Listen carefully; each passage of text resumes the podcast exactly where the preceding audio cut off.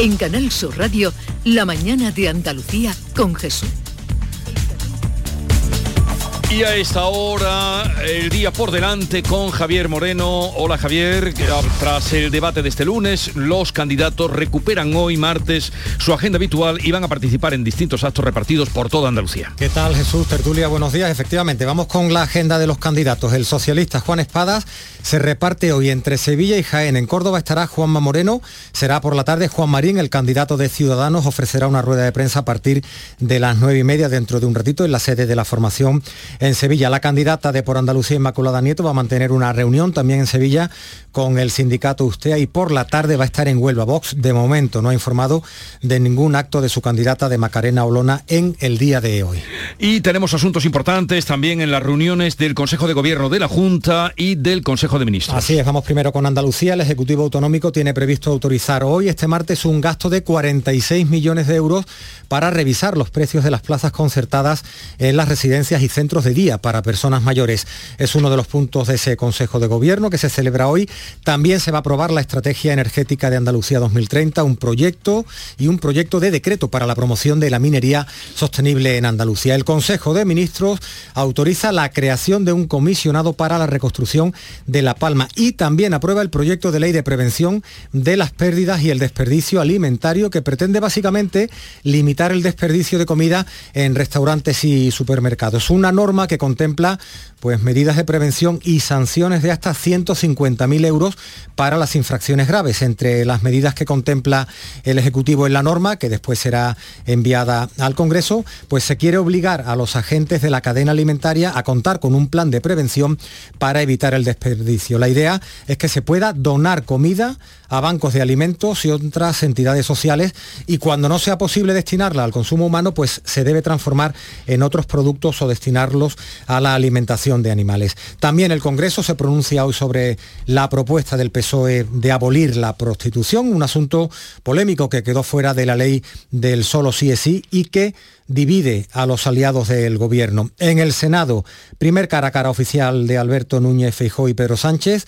En la sesión de control se va a centrar en la economía. Hoy es martes, así que vamos a conocer nuevos datos sobre el coronavirus. El consejero ha adelantado que la incidencia va a seguir bajando. Está ahora mismo en 335 casos por cada 100.000 habitantes. Eso sí, se espera un ligero repunte en el número de casos por la celebración del Rocío, al igual que ya ocurriera con la Semana Santa o con las distintas ferias que se han venido celebrando en las últimas semanas en Andalucía.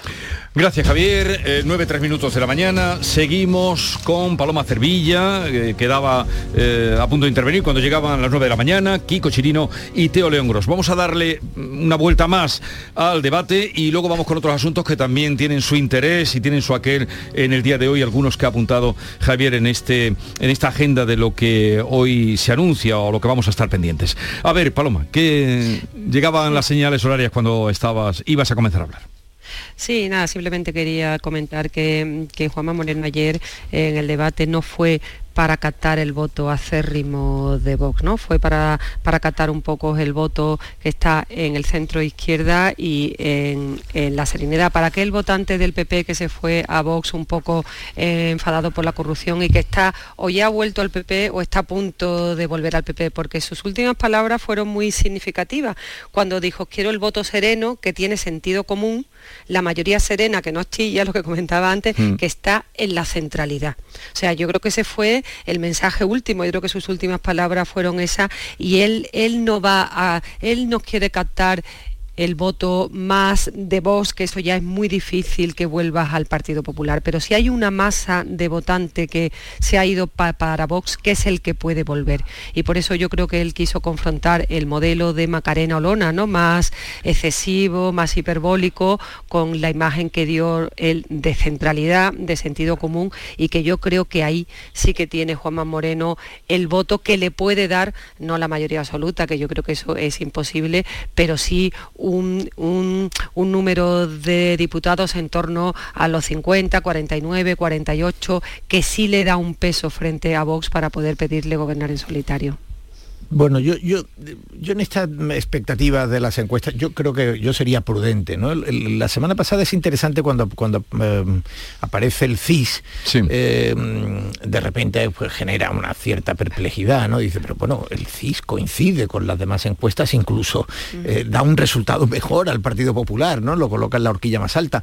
y entonces, bueno, ah, bueno, pues ha cambiado la metodología y, por fin Tezanos. bueno, yo. Que nadie se lo creía, ¿verdad? Sí, pero, estaba en línea con todo lo que estábamos viendo. ¿eh? Hay una cierta sospecha eh, de que, claro, porque al final siempre cuando le preguntas eh, que, pretende, ¿no? Es decir, ya, cuesta creer que sea simplemente ofrecer la realidad demoscópica de, las expectativas electorales.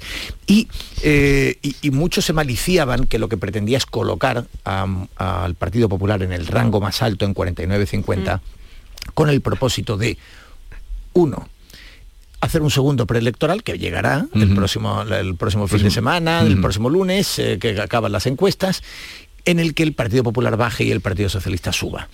Y diga, eh, han cambiado las tendencias. El PP cae, el PSOE sube, hay partido y genere, digamos, el, el, ánimo para, la recta final. La segunda semana cada vez es más importante la decisión del voto. Hay un tercio de indecisos y, se habla de un 20 que decide la última semana y, en, ¿Tanto? sobre un 9% en el Andalucía de, más. El fin de semana. O sea que, fíjate, bueno, en muchos casos será decidir entre ir o no ir, pero mm, en cualquier caso es un, es un volumen importante. Y la otra hipótesis es eh, que eh, lo que persigue es que, bueno, lo que se puede pretender es que cuando llegue la jornada electoral, el 19J, y salga, salga la, se cuenten las papeletas, pues si no son 50 y son 45, que es una mm, perspectiva verosímil, perfectamente verosímil, y también, eh, en fin, eh, planteada por muchos sondeos, pues decir, eh, el Partido Popular ha, frustrado, ha fracasado cuando pasar de 26 a 45 sería un gran resultado. Es decir, que en todo esto hay que, hay que andarse con cuidado, tampoco hay que andar con las teorías conspiranoicas, ni pensando que Tezanos, en fin, es el, el está allí con su marmita de, eh, la cocina, eh, de las encuestas, eh, procurando lo peor y tal. Pero en cualquier caso hay un escepticismo o una desconfianza mm, justificada por los antecedentes, por todo lo que ha ocurrido en, anteriores campañas. Yo, yo, yo creo que harían, haría bien el candidato del Partido Popular en alejarse un poco de las encuestas, como creo que ayer transmitió en el, en el debate. Creo que ahí, ahí acierta.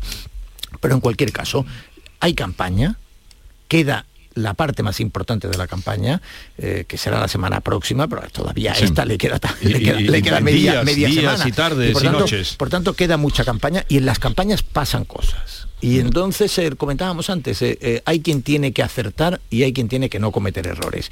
Y seguramente eso va a determinar mucho de lo que veamos estos días. Provocar un giro, alguien tiene que provocar un giro en esta campaña, perdón, alguien tiene que provocar un giro. Yo, yo el de ayer, el debate de ayer, al margen de, lo profuso del análisis, en, en, los detalles mm, vi cierta improvisación en algunos momentos, y no hablo ya de la decisión de llevar o no corbata, ¿no? Hmm. Mm, eh, estaba, Juanma Moreno sacó algunas, algunos datos, ¿verdad?, que tenía que apoyar su gestión, que Inmaculada Nieto se refería a ello como dibujitos. Es un elemento muy recurrente sacar estos papeles y demás, pero al menos denota que algo te has preparado o algo llevas, eh, que algo llevas eh, ¿no? en la preparación del discurso.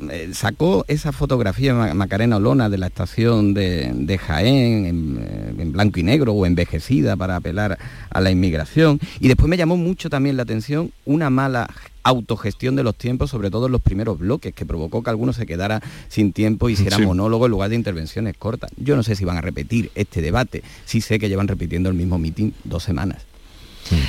Yo creo que que fíjate, cuando hablaba Teo del tema de las encuestas, que yo coincido también, que, muchas veces intentamos, intentamos buscar a ver qué hace Tezano con las encuestas, ¿no?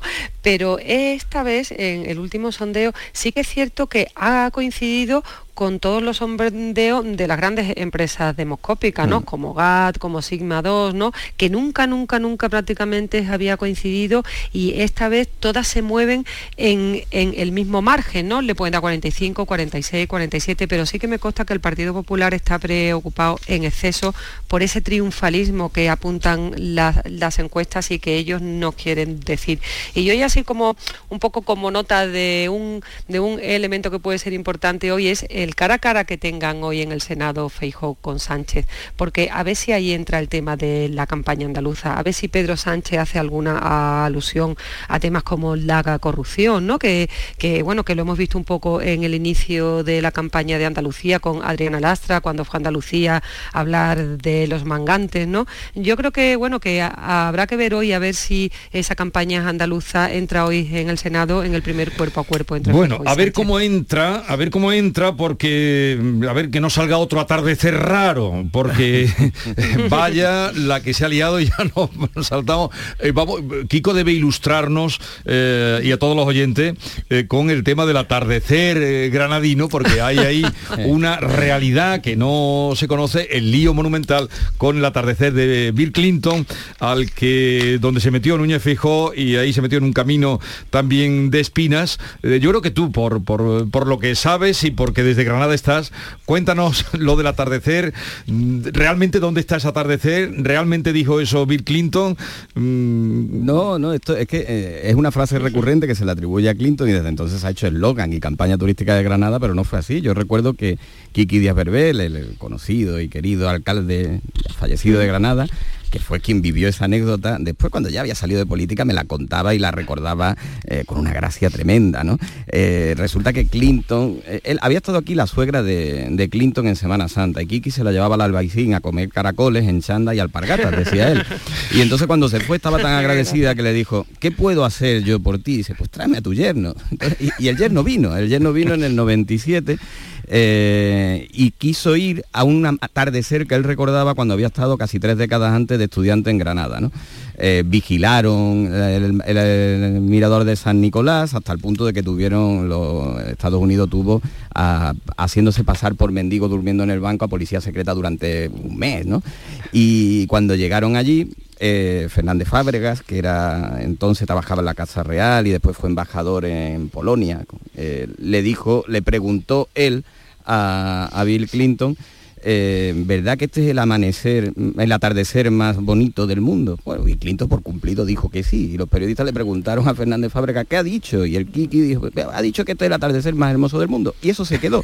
Aunque el atardecer nunca se puede ver en el mirador de San Nicolás porque el sol también se sigue poniendo en Granada por el oeste y ese atardecer era en el mirador de San Cristóbal, que es en realidad el que visitó Bill Clinton en su momento. Bueno, y de ahí ya que yo derivó. Para, que ustedes sepan y hablen con conocimiento de causa, pues, pero no, esas, no quedó ahí la cosa, sino que luego se pone un monolito que dice eh, esas palabras, que lo hemos visto. No, pero no solo eso, sino que el monolito ponía, el que lo esculpió ponía William terminado en N, B.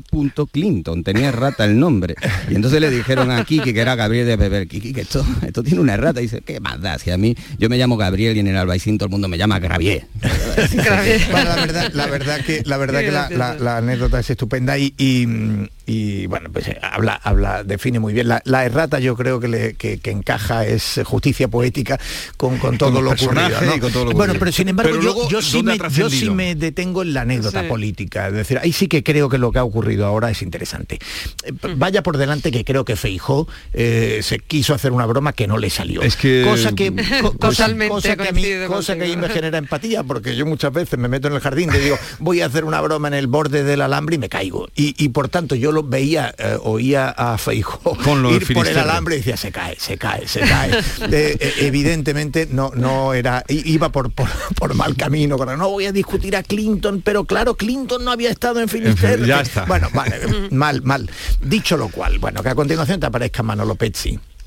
Em, eh, que fue por consejero de educación, eh, de educación, y diga que es un tonto pollas, eh, bueno, pues a mí me parece que el, chiste fallido ya queda en un nivel por debajo del el exabrupto. Segundo, ese exabrupto en Granada no es un exabrupto. Ya, ya lo sé. Es decir, en Granada, como Kiko, como Kiko nos puede ilustrar, eh, tonto polla es una expresión corta. Quiero decir, lo normal es decir que polla de polla, ni polla, el tonto polla con la polla. Bueno, es decir, eh, eh, por tanto, era, bueno, digamos, un granadismo. Sí, exactamente, un localismo. vale pero hay que ser tontopollas para no darte cuenta el ruido nacional que va a hacer el tontopollas, porque claro, no, tontopolla en el ideal se puede leer de una manera que en el mundo o en el ABC, evidentemente. O en Finisterre. gran error, o en Finisterre, por supuesto.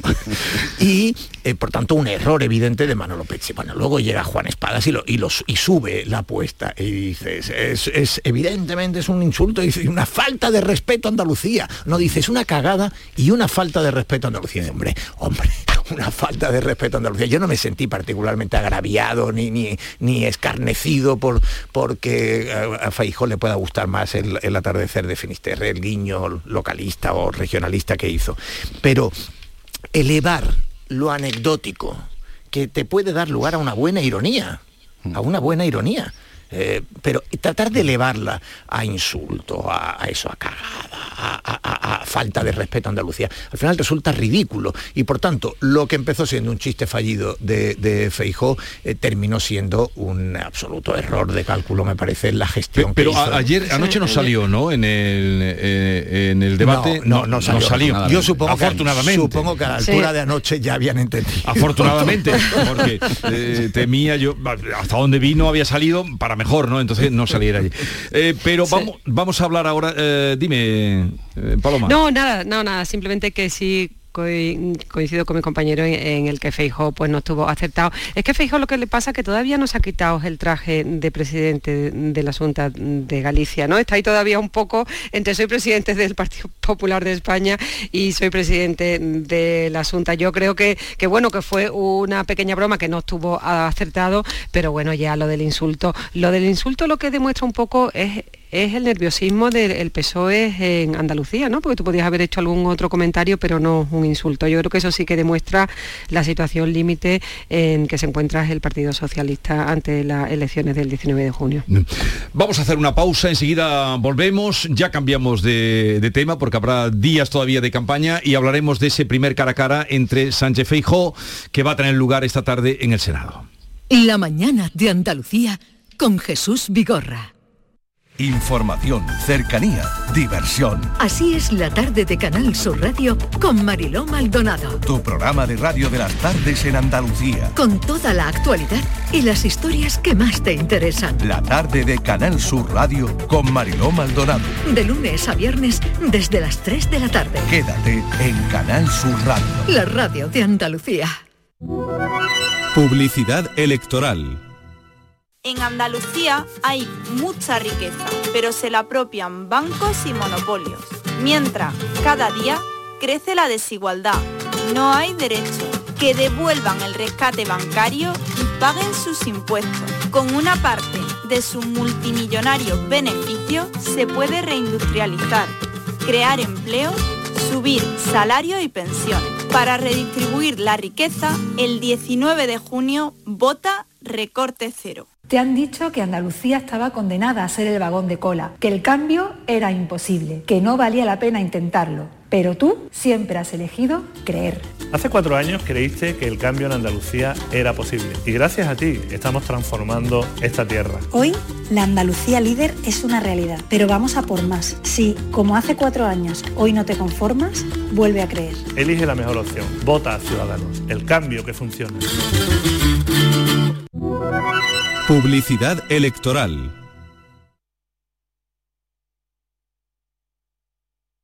Escuchas Canal Sur Radio en Sevilla. El mobiliario para la hostelería lo tienes en Industria Sevillana Hostelera. Campanas y turbinas de extracción, mesas inoxidables, mobiliario refrigerado, equipos de lavado y todo lo necesario para el montaje de tu bar o restaurante. Equipos de aire acondicionado desde 226 euros masiva. Condiciones especiales para instaladores. Industria Sevillana Hostelera. En Polígono El Pino, calle Pino Central 8. Teléfono 617-980-950. Recuerde, 617-980-950. En Grupo Sirsa y sus marcas Renault, Dacia, Mazda, Volvo y Suzuki volvemos a tenerlo todo muy claro. Tenemos más de mil vehículos de ocasión y de entrega inmediata, con hasta cuatro años de garantía y hasta 3.000 euros de descuento. Más de mil coches, hasta cuatro años de garantía y hasta 3.000 euros de descuento. ¿A que lo ves? Muy claro. Grupo Sirsa, tus concesionarios Renault, Dacia, Mazda, Volvo y Suzuki de Sevilla.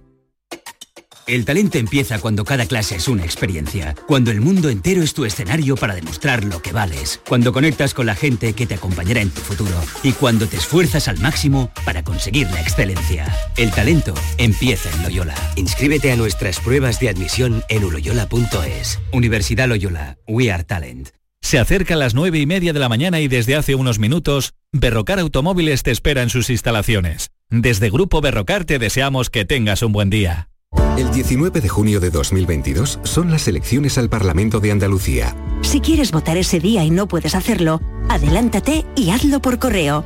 Solicita la documentación necesaria hasta el 9 de junio en cualquier oficina de correos de forma gratuita o en la web correos.es.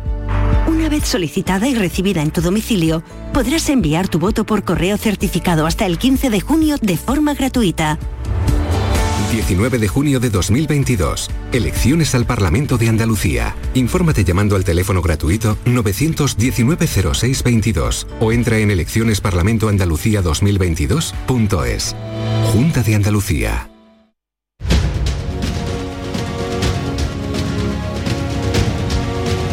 La mañana de Andalucía con Jesús Vigorra. Bueno, hay varios asuntos eh, que también quería tratar con vosotros. Uno apuntaba ahí, ¿qué, esperáis? ¿Qué pasará esta tarde? Claro, esto es hacer futuribles, pero eh, no es eso lo que os pido, sino este encuentro cara a cara, eh, Núñez Feijó y, Pedro Sánchez será en el Senado 4 de la tarde. Mm, tema económico de fondo. Sí, Sí, va a ser va a ser un rifirrafe seguro, un cuerpo a eh, eh, cuerpo. Un, está el tiempo medido, será sí, será poco espacio, claro. que son muy breves el tiempo. De control no, no, no, es un tiempo largo, ¿eh? Ah, tiempo largo. En el Senado son 15 minutos. Ah, entonces, hombre. 7 y 7 minutos. Entonces, eso es otra cosa. pero, en cualquier caso está tasado aquí. sí, pero no, no es como en las sesiones que vemos los miércoles, que son 3 minutos. Sí, bueno, sí. Eh, al final son, 3 minutos. son suman 5, ¿no? 7 y 7. No, no, digo en el Congreso, en el Congreso. no, dos y medio. no, no, dos, y medio, dos y medio. Son cinco minutos de, No, no puede ser tanto. Si las damos aquí todos los miércoles, ¿sí? son cinco bloques, de, cinco, minutos por pregunta. Bloques de cinco minutos. Eh, que se administra en dos tramos. Eh, y ya, bueno, pues hay quien hace la pregunta y luego se reserva una intervención larga o viceversa. Esta tarde. Bueno, esta tarde. Eh, yo creo que mm, Feijó, evidentemente, tiene que aprovechar su oportunidad, pero el perfil que Feijó va a querer ofrecer no va a ser eh, ni el muy altisonante, ni muy agresivo, ni es decir, eh, eh, tiene que Feijó se tiene que perfilar como candidato. El perfil que tiene Feijó en la en el imaginario del, del español es el que se ha ido haciendo con la información limitada que obtienes de Feijó como presidente de Galicia y a partir de ahí pues su desembarco ha sido en principio ha ido acertando según las encuestas y, el Congreso del Partido Popular eh, pues, se resolvió bien el, Congreso de la sucesión pero Feijo es todavía un, un eh, aspirante un líder de la oposición y un aspirante por perfilar bien. Y en ese sentido no creo que hoy veamos nada extraordinario por su parte. Es decir va a demostrar pues eh, los rasgos que le acompañan seriedad institucionalidad rigor formalidad, seriedad, en fin, creo que no va a hacer ningún chiste sobre eh, atardeceres en la economía española y que eh, se limitará, digamos, a, cumplir bien el expediente. Y en cambio, Pedro Sánchez, que ahora mismo está sufriendo en las encuestas y que está acostumbrado a hacer cuerpo a cuerpos muy duros en la sesión de control, tengo la impresión de que sí, eh, sí subirá más el tono porque, porque lo que quiere es precisamente en, ese, en esa falta todavía de perfil que tiene Feijó, lo que puede pretender Pedro Sánchez es desperfilarlo, por así decirlo, eh, dar una imagen eh, más, eh, más distorsionada o más caricaturizada de lo que pueda ser fijo. Entonces, veo el debate de hoy menos centrado en la economía y más en el perfil. Yo, Hombre, yo, Sí, sí, Paloma, sí. vale, perdona.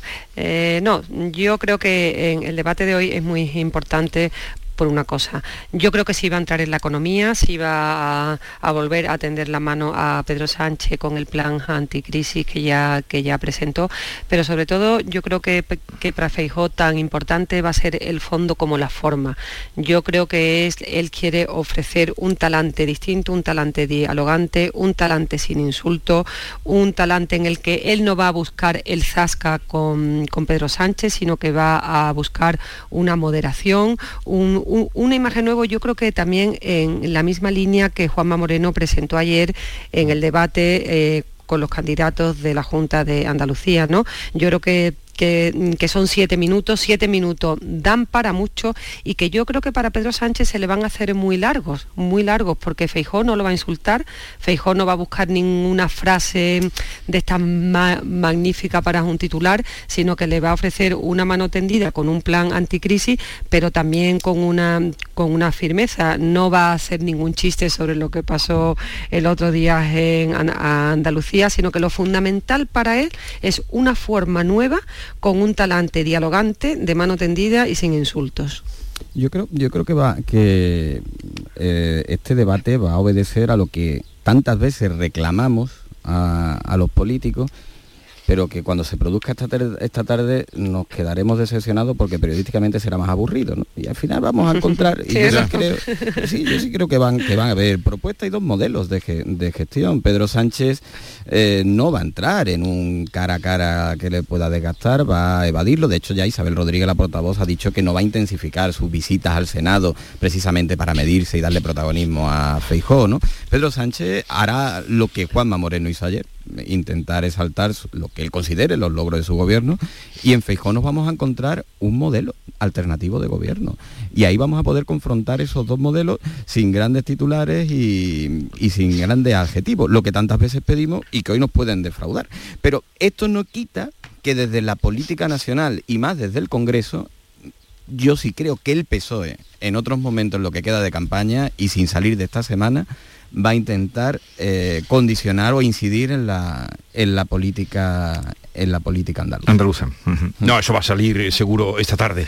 Otra, otro asunto. Eh, Boris Johnson ha salido, mm, ¿de qué manera? Mm, se habrá ido a celebrar. Ha, salido, ha salido como Ali, cortado. Salen todos, ¿eh? todos salen de Ha, salido como es una expresión de caza, porque en las zonas rurales la caza se sigue haciendo y la expresión popular es ali cortado, es cuando le dan, pero sigue el pájaro en vuelo, ¿no? Es como el del chiste del accidente que parece mentira, pero no me ha pasado nada. Mientras... Johnson va a permanecer en su puesto, pero eh, ¿de qué manera? A ver, eh, Teresa May con un resultado eh, equiparable, pero algo mejor que, Boris Johnson, resistió unos meses, y, pero quedó tocada. Margaret Thatcher también, quiero decir, esto tiene antecedentes y tiene antecedentes especialmente además en el, en el Partido Conservador. Yo creo que Boris Johnson sale absolutamente dañado de aquí, ¿no? Es decir, el 40% de sus, hmm. eh, de sus diputados... Más de un tercio. Eh, sí, cuatro de cada diez de los suyos ayer le dieron la espalda. ¿Qué ocurre? Que tenía un colchón muy grande, que el resultado electoral en las últimas fue eh, particularmente desigual, de, mm. como no ocurría hacía muchísimo tiempo, en, un, en, esa Cámara de los Comunes, en un resultado, digamos, en un, en un nivel medio, ayer Boris Johnson hubiera caído. Pero en este caso tiene un colchón tan grande que ha podido resistir. Pero de aquí de aquí sale lo suficientemente herido para que la pregunta sea eh, cuál será el itinerario en el que resista desangrándose hasta caer. Ahora, eh, parecía que ya había pasado eso, o por lo menos yo esa sensación tenía, se había dejado de hablar de lo suyo. ¿Cómo eh, se confirma lo de que la venganza se administra fría? o no tenéis sí, pues había, eh, en el caso de Johnson y, con hielo no sí. Hombre yo con hielo. tú sabes que eh, en una fiesta para que una fiesta triunfe lo que no debe faltar es el hielo el alcohol y el hielo. Para que tenga éxito en una fiesta esto lo contaba muy bien eh, Esther Tusquets en su memoria. Que no falte de la gauche divine catalana. Que no falte el hielo ni la bebida. Y triunfa la fiesta. Hombre, yo lo que creo que, que, Boris Johnson, como hablamos en Andalucía, sale con un perdigonazo en el ala. Eh, o sea, va un poquito, va un poquito cojeando. Hombre, yo ya, al margen de esta broma, lo que sí veo que, que la imagen internacional del Reino Unido con un, con un presidente cuestionado por su propio grupo parlamentario es terrible, ¿no? Es de una debilidad. Yo no sé cuánto aguantará Boris Johnson en, el cargo, pero lo cierto es que el grupo conservador está absolutamente roto y veremos si en la aprobación de determinadas propuestas, iniciativas y leyes Boris Johnson se va a encontrar con un obstáculo muy importante. Yo sobre, todo creo que es muy triste para la imagen internacional de un, gran país como el Reino Unido. A mí, la, a mí, visto como espectador, la política en el Reino Unido, y me pasa también con la de Estados Unidos, eh, me sorprende de igual manera que sean capaces de alumbrar un presidente, un presidente, un primer ministro tan esperpéntico y que incluso subsista con las peripecias de Boris Johnson pero que a su vez, llegado el momento oportuno, tengan también los mecanismos internos de control y de depuración que su propio grupo o los suyos le monten una, una moción de, censura interna y lo hagan incluso con la solemnidad que, hmm. que requiere. Y aunque ha salido con, con un 41% ¿no? en contra de rechazo, es un porcentaje que los precedentes, ni a Thatcher, ni a Mayor, ni a May, le permitieron continuar. ¿no? Esa, es la lección que como espectador yo me quedo de, todo esto. Ahora, hay un ejemplo, sí, eso, eh, hay un ejemplo de lo que es eh, el cinismo de la, de la política en el comentario que salió ayer, el comentario que hace eh, Boris Johnson. Eso es mm, de manual. Es un buen resultado para el partido y para el país. Nos permite mirar adelante, dejar atrás toda esta situación y centrarnos en las cosas que de verdad le importan a la gente. Eso es el cinismo. Bueno, es un, claro, él dice... Es un buen resultado para el país, para el partido. Es un buen resultado para mí, es el lugar de... es un buen resultado para el país, porque yo represento al país, yo soy lo mejor para el país. Con, han pegado... Pero la conclusión, Jesús, es que si el 41% eh, votó, votó en contra, el 59% fue a las fiestas, ¿no? Eso lo podemos también concluir. o, hubiera, querido ir o confía en acabar yendo. Esto es un poco el reflejo del teatro de la política, ¿no? Del teatro de la política que es que parece que piensan que somos tontos todos los ciudadanos. Hablando de teatro, felicidades a los malagueños que han conseguido en los premios más de teatro. Esto quedó solapado ayer, eh, yo lo he dicho desde primera hora, los malagueños que se llevaron tres premios importantes de los Max de las artes escénicas, sí. Eh, mejor musical, eh, el Company, que no sé si lo has visto, de Antonio Bandera. Mejor musical, con todo lo que hay en Barcelona y Madrid, hombre, por fin. Eh, mejor actriz revelación, que es una joven actriz malagueña que ahora mismo no recuerdo su nombre, yo no he visto el espectáculo, que ha sido mejor actriz revelación. Y el espejo negro de toda la vida, que hacen títeres para adultos, Ángel Calvente, que hace unos muñecos extraordinarios, que no sé cómo televisión no le ha echado eh, la vista por sus muñecos y por su eh, crítica y por su humor, y fue también eh, reconocido como el mejor espectáculo yo, sí, sí, Ángel claramente ha sido... conoces? sí, vidas para... Quiero decir que, que lo, desde em, los años 80, principio de los 90, pues lo, lo he estado siguiendo, y verdaderamente formidable. Eh, bueno, pero ayer efectivamente, ayer efectivamente estábamos con otro teatro y, con... Pero hablando de teatro...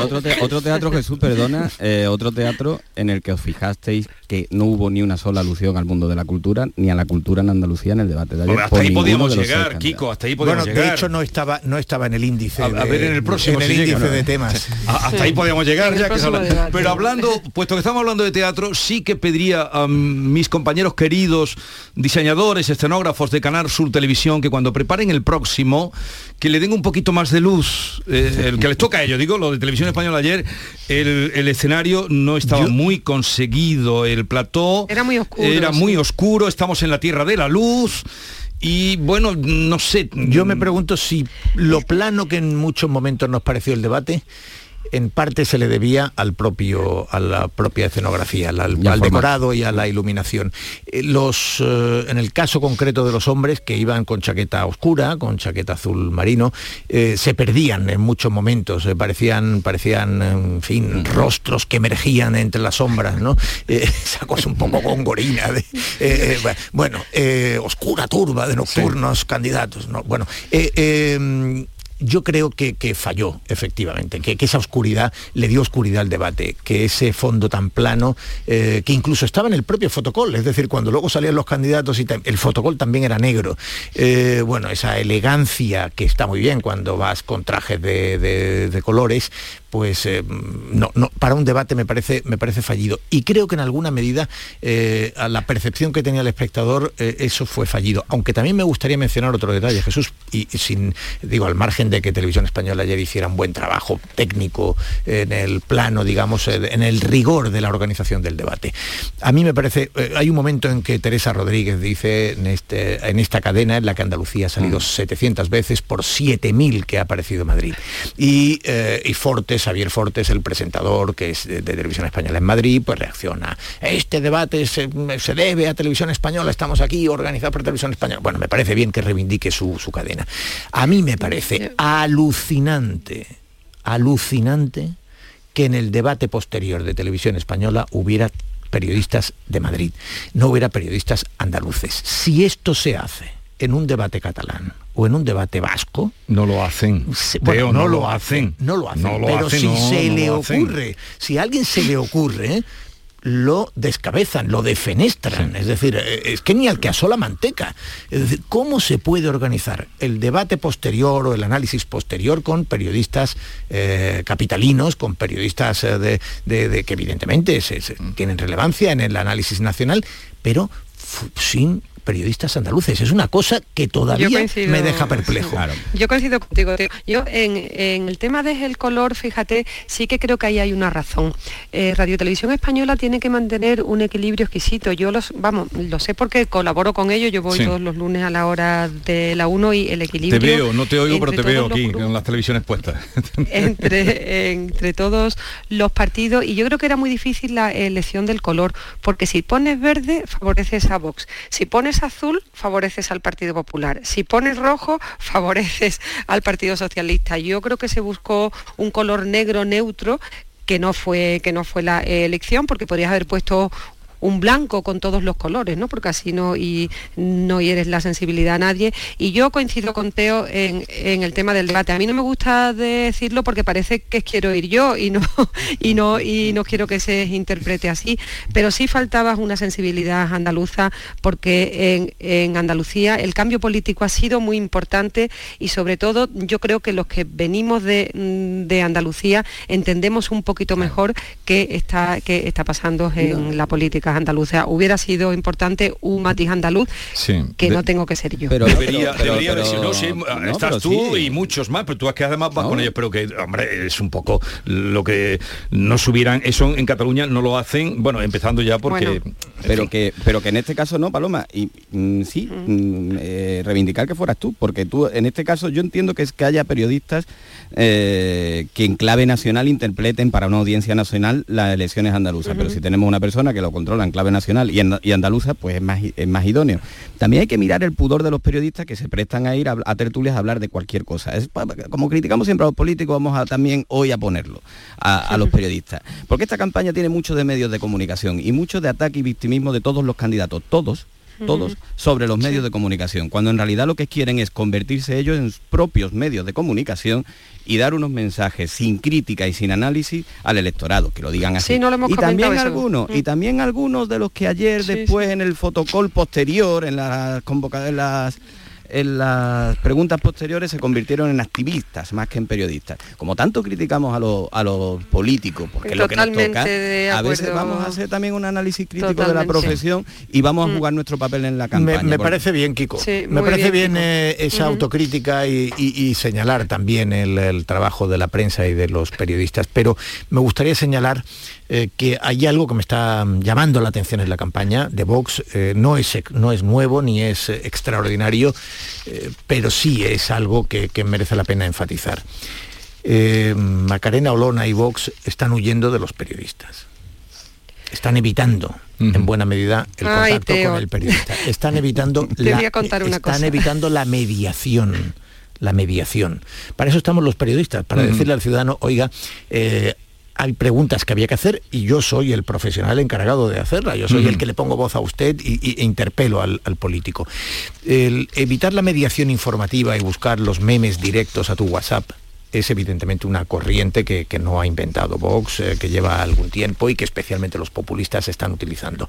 El ataque a los medios, los medios son parte del establishment y por tanto todo ese discurso populista del establishment nos, nos intentan echar, nos intentan... Ayer Macarena Olona empezó así, diciendo, han tratado de, han tratado de, sacarme de la campaña. Bueno, pues ese victimismo eh, que, que funciona muy bien en el discurso populista ojo, ¿eh? porque eh, a veces los ciudadanos, llevados por la simpatía hacia ciertos partidos o hacia ciertos candidatos, se olvidan de que si se estigmatiza esta profesión y esa función que ejerce el periodista, la terminará ejerciendo no ya con el partido con el que él simpatiza, sino los otros.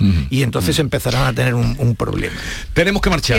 A, ver, ah, brevemente, Simplemente sí, quería hacer un, comentario sobre esto porque yo estuve encargada de la información eh, de, de Vox en, en el ABC durante un año y yo fui expulsada de la sede del, de Vox, expulsada de todos los grupos de Vox por, algo que no tenía nada que ver con mi trabajo y yo sí que quiero denunciar cuando Vox habla de la manipulación y que no le hacen caso Vox no quiere hablar con los periodistas y cuando se le llama y se le pide opiniones no quieren. Y yo creo que los periodistas estamos para dar información a los ciudadanos y ellos tienen que hablar con nosotros. Se acabó. Eh, quedáis liberados, habéis estado estupendos. Veo que visteis el debate con, con atención, que no quedasteis dormidos. Kiko Chirino, Paloma Cervilla y Teo León Bros. Que tengáis un buen día, una buena semana. igualmente, un abrazo. Un abrazo para todos. Un abrazo. La mañana de Andalucía. Celebra el Día Mundial del Medio Ambiente con Social Energy. Únete a más de 3.000 clientes satisfechos con nuestras soluciones fotovoltaicas. Realizamos un estudio gratuito para ahorrar hasta un 70% de tu factura eléctrica y te regalamos un cheque de 200 euros en Amazon. Pide tu cita en el 955 44 11 o socialenergy.es y aprovecha las subvenciones disponibles. La revolución solar es Social Energy. ¿Por qué Agua Sierra Cazorla es única? El equilibrio de su manantial es único, el más ligero en sodio la idónea para la tensión arterial, más rica en magnesio, calcio y bicarbonato. Y ahora agua Sierra Cazorla con los refrescos saludables de verdad, sin azúcar y sin gas, más naranja y limón. Agua Sierra Cazorla, la única en calidad certificada. Estoy tremendo, estoy que crujo. Un galán de culebrón, el piar de un ruiseñor, un Adán. Soy colosal con el extra de verano, un titán, un espartano. Ya está a la venta el extra de verano de la 11, el subidón del verano. Un gran premio de 15 millones de euros y 10 premios de un millón. Extra de verano de la 11. A todos los que jugáis a la 11, bien jugado. Juega responsablemente y solo si eres mayor de edad. Canal Sur Radio Sevilla, la radio de Andalucía. Insomnio, apnea, sonambulismo, bruxismo. Convivir con un mal descanso tiene importantes consecuencias en tu salud. No lo normalices. Desde la Asociación Española del Sueño, Asenarco, podemos guiarte a mejorar tu calidad de vida. Entra en ayudainsomnio.es, Asociación Española del Sueño. Asenarco, siempre a tu lado. En Grupo Sirsa y sus marcas Renault, Dacia, Mazda, Volvo y Suzuki, volvemos a tenerlo todo muy claro tenemos más de mil vehículos de ocasión y de entrega inmediata, con hasta cuatro años de garantía y hasta 3.000 euros de descuento. Más de mil coches, hasta cuatro años de garantía y hasta 3.000 euros de descuento. ¿A que lo ves? Muy claro. Grupo Sirsa, tus concesionarios Renault, Dacia, Mazda, Volvo y Suzuki de Sevilla.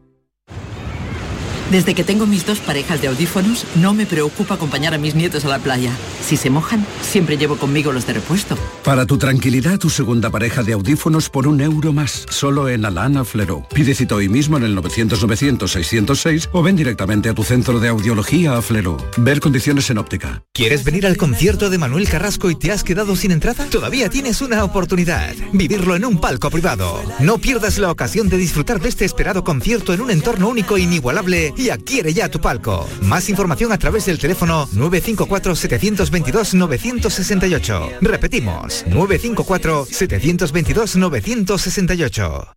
Mes del chollo en Rapimueble. Sillón relax 199 euros. Dormitorio juvenil 389 euros. El número uno del mueble marca la diferencia. Paga en 12 meses sin intereses. Mes del chollo en Rapimueble. Más de 200 tiendas en toda España y en rapimueble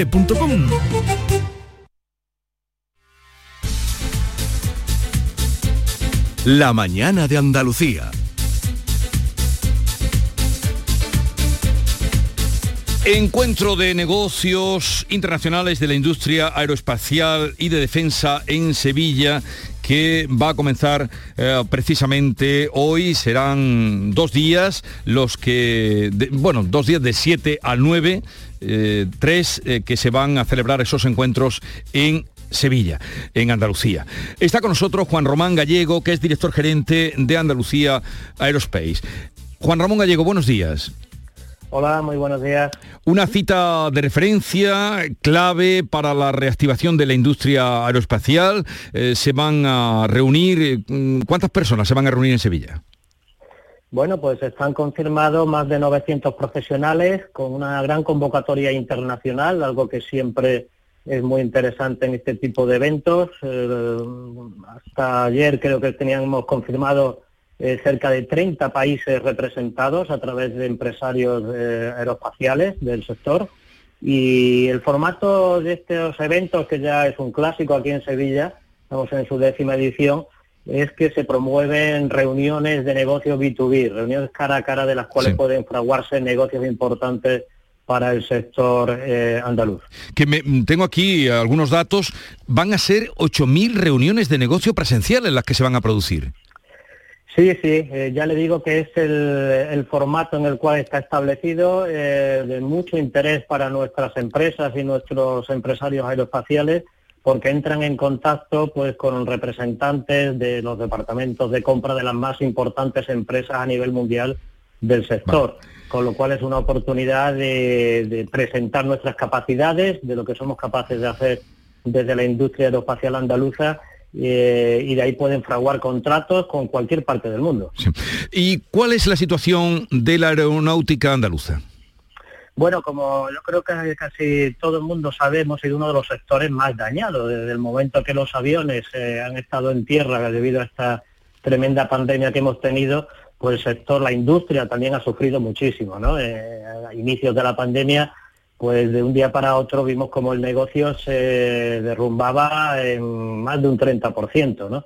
Eh, sin embargo, somos optimistas, somos optimistas porque eh, vemos luz al final del túnel, el 2021 se empezó una recuperación, desgraciadamente el inicio del año, pues con el conflicto eh, bélico, pues supuso otro parón, pero empezamos a ver cómo se va reactivando. Y este tipo de eventos como el que se organiza hoy es fundamental, porque efectivamente suponen un impulso eh, a un sector que sin duda volverá, eh, por las expectativas que teníamos en el 2019 antes de la pandemia, que se hacía un incremento eh, de la construcción de nuevos aviones, a una diversificación a otros sectores y por tanto empezamos, como digo, a ver esa, luz al final del túnel.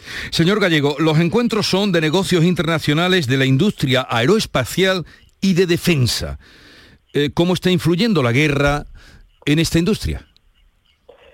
Bien, eh, primero hay que decir que en la pandemia efectivamente hay dos sectores claramente diferenciados en nuestra industria, la, parte civil de aviones comerciales y la parte de defensa.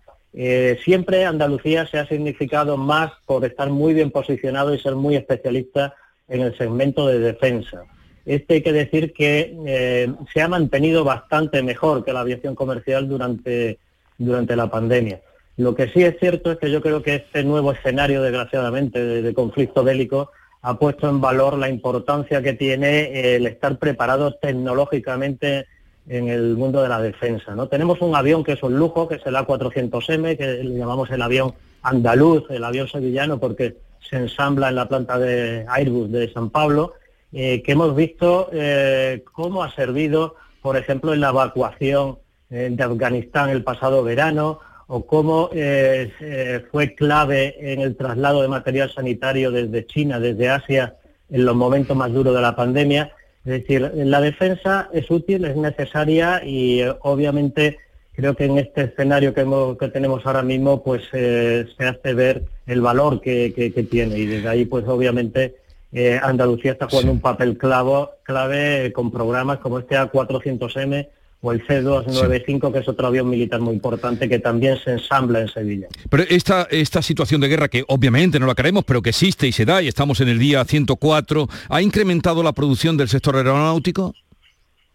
No, no, no. Eh, incrementarlo no podemos decir que, se haya incrementado en absoluto. En el segmento militar, como decía antes, sí se han mantenido la programación que había previa a la, pandemia y en el avión comercial, en la, parte comercial, eh, en vez de, efectivamente incrementar, pues sí hemos notado un, un eh, ralentamiento del, eh, de la producción sobre lo que estaba previsto a principios del 2022. ¿Y qué podría diferenciar o cuál sería la diferencia de la industria andaluza de otras que trabajan en el mismo sector? ¿Cuál sería su, su rasgo más significativo? Bueno, pues eh, hablemos, por ejemplo, de la experiencia. en Andalucía llevamos más de 100 años construyendo aviones y esto nos hace convertirnos en un polo aeronáutico con empresas muy cualificadas, con una larga eh, trayectoria, y luego la diversificación. Tenemos eh, empresas, en Andalucía tenemos un censo de aproximadamente más de 140 empresas, fundamentalmente en la provincia de Sevilla y Cádiz, pero mm. también últimamente en Málaga, alrededor del Parque Tecnológico Aeroespacial, ¿no? Y son empresas muy diversas, de forma que siempre decimos que podemos hacer un avión desde la cabeza a la cola, porque tenemos desde las tradicionales empresas de mecanizado y aeroestructura a empresas de ingeniería, ensayos, eh, servicios, con lo cual eh, son dos rasgos, yo creo, que nos hacen eh, posicionarnos muy bien a, nivel europeo. De hecho, siempre se dice que Andalucía está eh, entre las cinco grandes polos aeronáuticos europeos. Hay que recordar que los tres grandes fabricantes mundiales van a estar aquí representados, Airbus, Boeing y Bombardier. Eh, una última pregunta, señor Gallego. Em, ¿Cómo va el PERTE, eh, ya saben, para los oyentes, proyectos estratégicos para la recuperación y transformación de los que tanto se ha hablado después de la pandemia? El PERTE aeronáutico para el que se esperan fondos de los Next Generation, ¿cómo va?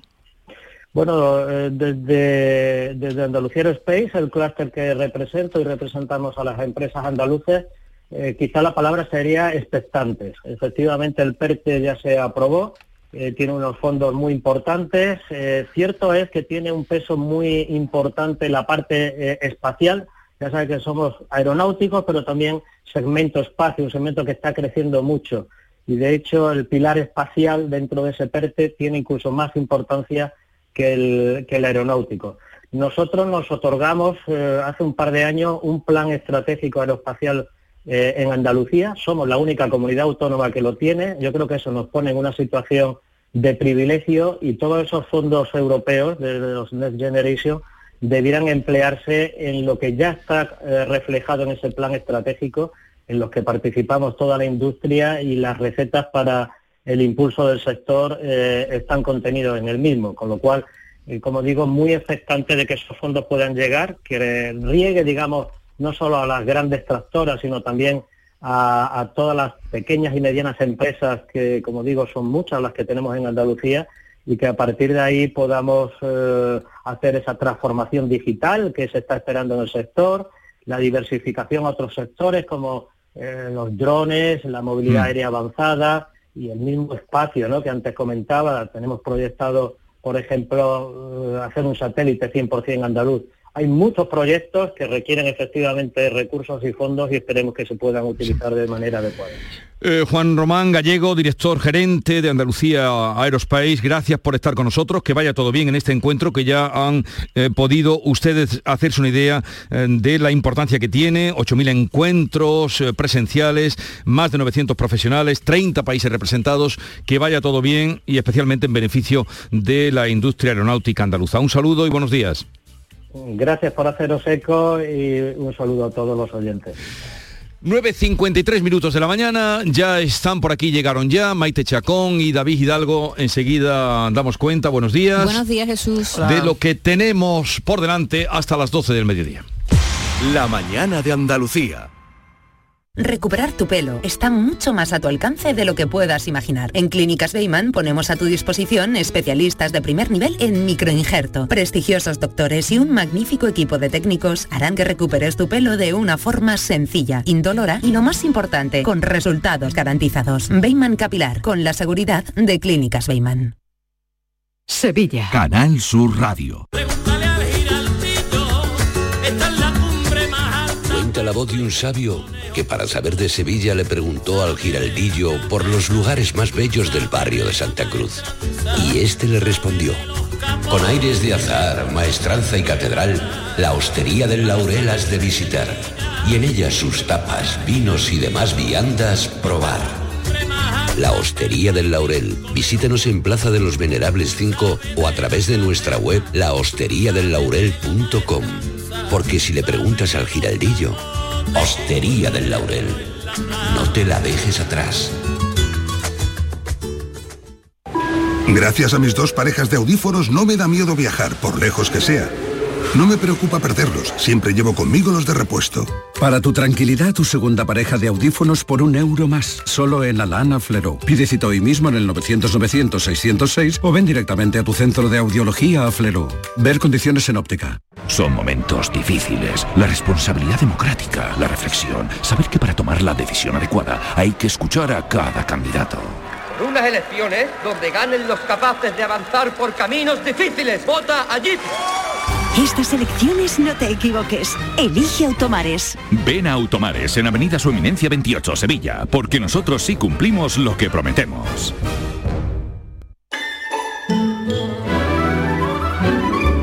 Esta es La Mañana de Andalucía con Jesús Vigorra, Canal Sur Radio. A ver, querida Maite, tienes 60 mm, segundos, tal vez alguno más para... ¿En serio? 59, pues ya de Entonces ponemos un disco, ¿no? Tal vez alguno más. No, pero ¿cuándo me vas a poner esa versión que habéis encontrado? Eh, a ver, un poquito, venga. Creo que se merece la pena escucharla. Son los Beatles Rociero, ¿eh? A ver, los Beatles Rociero.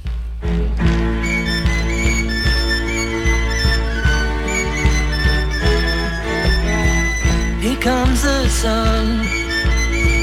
Here comes the sun. I say it's alright.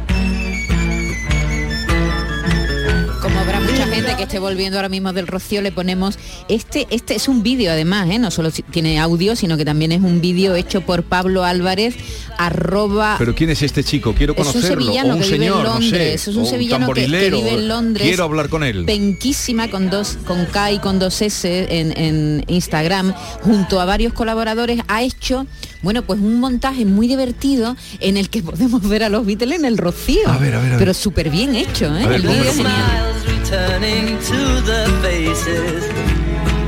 Little darling. Y él mete el tamboril. Sí, no, no, él no. Tomás el tamborilero oficial. Tomás el tamborilero lo conocemos porque eh, ha participado en Tierra de Talentos y hace versiones con flauta y tamboril de, temas clásicos, de canciones de estándar de toda la vida. Oye, le han pedido permiso a Paul McCartney, ¿no? Que sale ahí... no lo sé, no, creo, no sé, no, sé, hasta que lo trinque. Oye, no nos ha dado tiempo a avanzar, así que pendientes todas las 10 de la mañana. Eh, ¿Sabes lo que, lo que son eh, grillaeras? ¿Has oído hablar de grillaera? Una hamburguesería de Algeciras y de Málaga que en la carta publica cuánto gana y otros datos. Sus ¿eh? empleados. Sus empleados. Pues de, ese tema vamos. Luego. De ese tema vamos. ¿Qué les parece que se publiquen los datos de los empleados económicos? No más que eso, ¿no? Sí, los o tal vez donde se han formado. lo que ganan. Lo que ganan. está Y vamos a, preguntar a la gente si es tabú hablar del sueldo, si está, sigue siendo tabú hablar mm. del dinero. Ahora que tanto se habla de liderazgos y es la cartilla para los asesores y preparadores de políticos con aspiraciones y emprendedores con pretensiones, hoy García Barbeito da de suyo y de regalo una lección de liderazgo. Querido Antonio, te escuchamos. Muy buenos días, querido Jesús Vigorra. Perversos del líder. Allí donde haya que echarla, echaré mi papeleta con tu nombre muy clarito y con la intención muy cierta. Nadie me da como tú la confianza completa. Nadie como tú me da la seguridad más cierta de que hagas lo que hagas. Nos dejará satisfechas todas las expectativas. Sabemos que serán buenas, si no todas tus acciones, la mayoría de ellas. Eres el líder, mi líder, mi partido, mi bandera, mi presidente más firme, y el amigo siempre cerca que tras mucho pelear gana siempre en la pelea para alegría de todos. Eres el líder, ¿te enteras? Ni hubo otro como tú ni creo que se encuentre cerca otro que con tu valía nos conduzca por la senda de la sencillez, el mando, la verdad, siempre derecha tu forma de gobernar, aunque uses de la izquierda. No hay quien te haga sombra a ti y no hay quien gane una apuesta donde esté en juego el estilo y la clase y las maneras de gobernar con más garra, con más justicia y más fuerza. Eres mi líder, mi voto aquí está. No se la juega porque mi voto de más sabe en ti quién lo gobierna. Cada vez que me convoques, cuenta con mi papeleta. Llevará escrito tu nombre y lo lucirá por fuera, aireándolo entre todos, lo mismo que una bandera.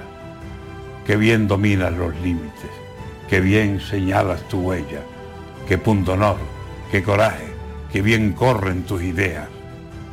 Qué grande, Rafael Nadal, la España que tú nos veas.